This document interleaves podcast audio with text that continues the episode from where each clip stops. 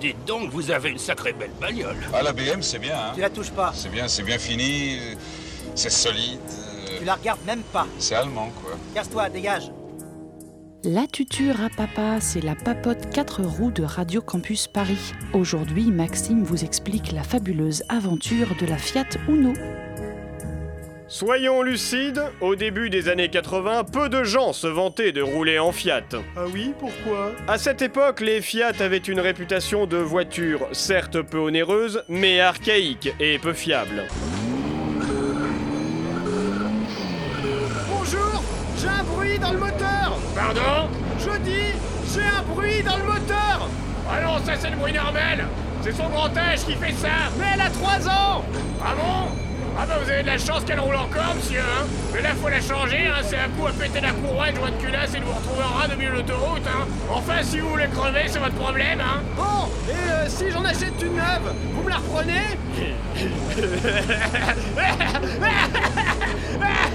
Ah, il est con, lui Ah, Je suis pas fou, hein T'entends ça, Michel Il veut que je lui reprenne sa fièvre C'est qui, Michel À la fin des années 70, la crise pétrolière met dans l'embarras de nombreux constructeurs automobiles. Fiat et Lancia décident donc de créer des modèles en commun. La Fiat Uno devait initialement être une Lancia.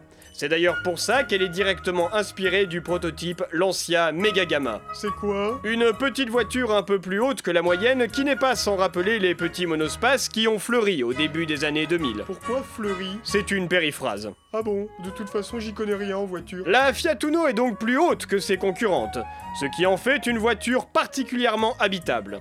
Cela explique pourquoi de nombreux acheteurs se sont, d'un coup, intéressés au concessionnaire Fiat. Euh, dans la famille requin, je voudrais la mère. Bonjour messieurs. Genre, le supermarché, c'est en face. Pioche. Euh non, je voudrais acheter la nouvelle Fiat. Ah bon Ben oui. Euh, sinon, vous avez Peugeot un peu plus loin sur votre gauche, hein Non non, je veux une Fiat Uno. Bien sûr, je vais vous en vendre une. Euh, eh ben, je, je- je vais donc euh, bah, appeler le siège pour savoir comment on fait. En 1984, la Fiat Uno est élue voiture européenne de l'année Par qui par des journalistes.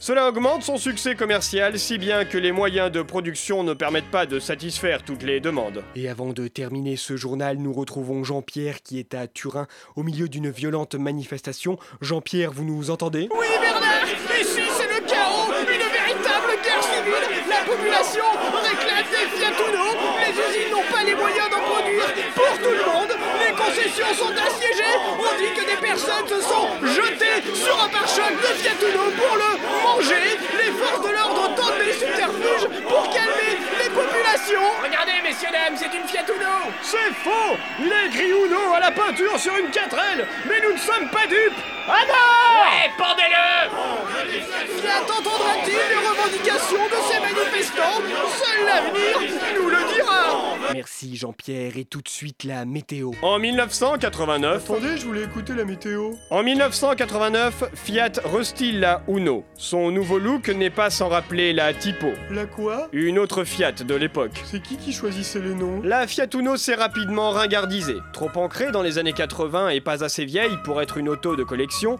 c'est une voiture qui manque de prestige. Si bien qu'elle a pu nuire à des événements historiques.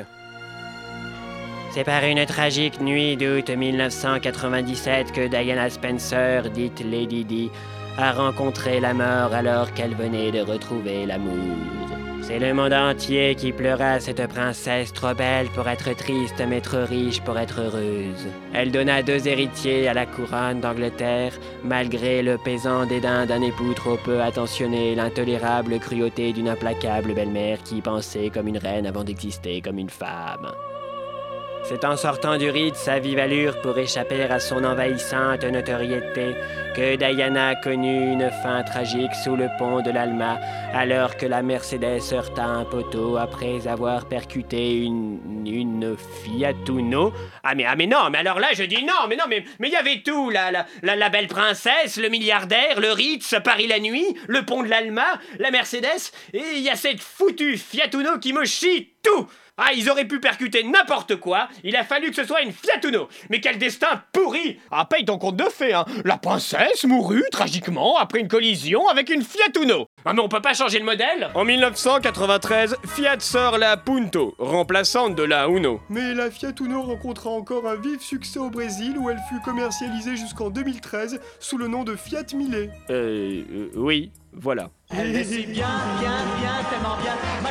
À très vite pour une nouvelle leçon automobile de Maxime. Retrouvez La Tuture à Papa sur radiocampusparis.org. pour qu'elle marche encore mieux. Elle marchera mieux, mieux, mieux, encore mieux. Ma nouvelle voiture, elle roulera mieux, mieux, mieux, encore mieux. Ma nouvelle voiture, je nettoierai les bougies. Je vis